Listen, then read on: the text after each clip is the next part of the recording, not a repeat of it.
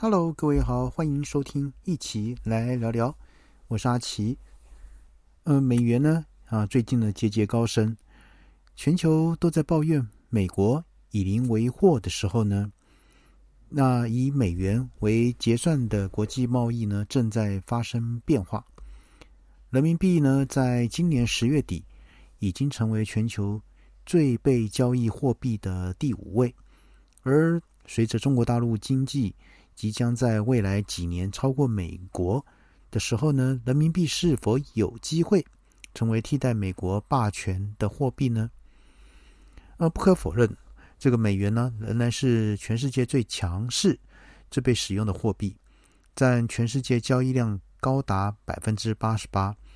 但是呢，人民币仅次于美元、欧元、日元跟英镑。那已经成为呢全球最被交易的国家货币第五位，而即使如此，人民币呢占世界的交易量也不过百分之七，但是呢已经从呃三年前的百分之四大幅跃进。那这包括了以人民币形式储存的外汇，以及呢使用人民币结算的国际贸易。而这个人民币攀升，主要是拜跟俄罗斯的大幅交易有关。那由于俄罗斯被使用美元的交易机制，啊，这个这个什么踢出啊，就是那个 SWIFT 啊，SWIFT 踢出踢出来，然后又被欧洲各国制裁，所以呢，只能够使用人民币，这个才能接上国际经济体系。而今年二月。这个俄乌战争爆发之前呢，俄罗斯在人民币境外使用呢占比接近于零，但是今年七月呢已经高达百分之三点九。那俄罗斯仅次于香港的这个七十三点八百分之七十三点八，以及英国的百分之六点四，那成为人民币境外使用率第三高的国家。那人民币呢逐渐兴起。其实呢，跟美元自毁长城有关系。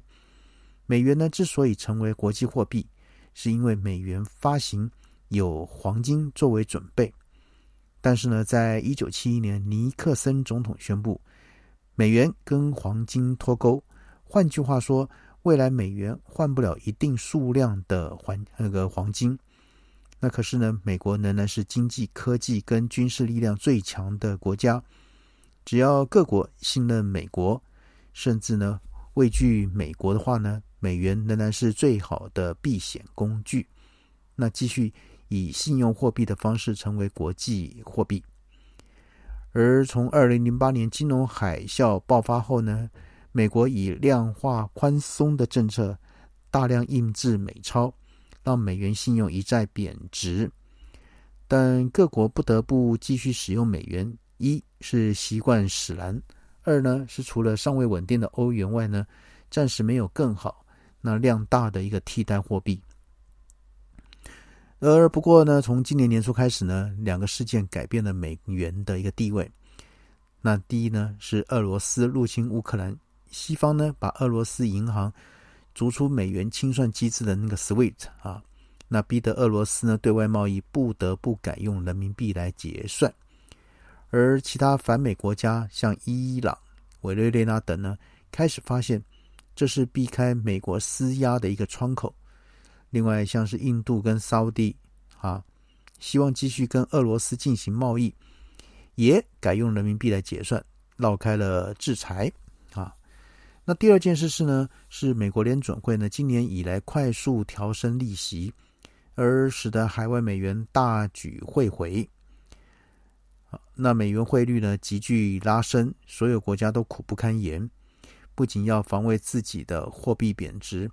更要因应这个以美元计价的进口货造成输入性的通膨。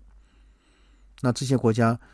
都跟美国有密切的投资跟贸易的关系，但是呢，美国硬是要升息，根本不顾啊别人的死活。那逼得这些国家为了避险呢，开始寻找替代性的国际清算货币，或者呢，至少能分散啊其他的这个什么结算的方式。而由于中国大陆严格控制汇率，相对于美元呢较为稳定，那最近澳洲矿业啊，这个巨头呢，必汉呃必多呃必汉必拓啊，这个对中国大陆这个输出这个铁矿砂，甚至印度向俄罗斯进口煤炭，都改用人民币来付款。那有些呢可能是应中方的要求，但有些则是为了避免国际汇兑的一个风险。而另一方面，中国大陆呢财经当局呢。也有意提升人民币成为国际货币的一个地位，这不仅是这个希望人民币能够跟美元争霸，那更重要的是看到这个俄罗斯被国际清算机制啊这个制裁的下场，当心自己是下一个目标，希望摆脱对美元的一个依赖。而目前中国大陆将目标锁定在能源交易，除了金额庞大之外呢，交易双方都是国营公司。较好安排交易方式，而目前这个像俄罗斯、伊朗跟沙地等产油大国呢，跟中国交易时呢都不用美元来计价，而使用各自这个本来的货币来支付。那当然，人民币也有它先天的一个缺点，譬如呢不由不能呢这个自由兑换，呃汇兑，那也让很多人呢接受，呃很难让其他很多接受它是国际货币。可是呢，现在的国际经济呢，已经掺杂着太多地缘政治考量。那像俄罗斯的一个制裁、美中争霸等，人民币呢，这个虽然不如美元般在国际这个受到欢迎，但是呢，情况已经开始有所改变了。所以呢，呃，这个各位好朋友，您就要考虑看看。你是不是要现在呢？对这个美元的操作，你手上呢是要保有它呢，还是这个尽量呢能够出清呢？这是你自己去考量看一看啊。这个有关于这个美元跟人民币在国际这个汇兑上，或是国际货币上的一定的地位。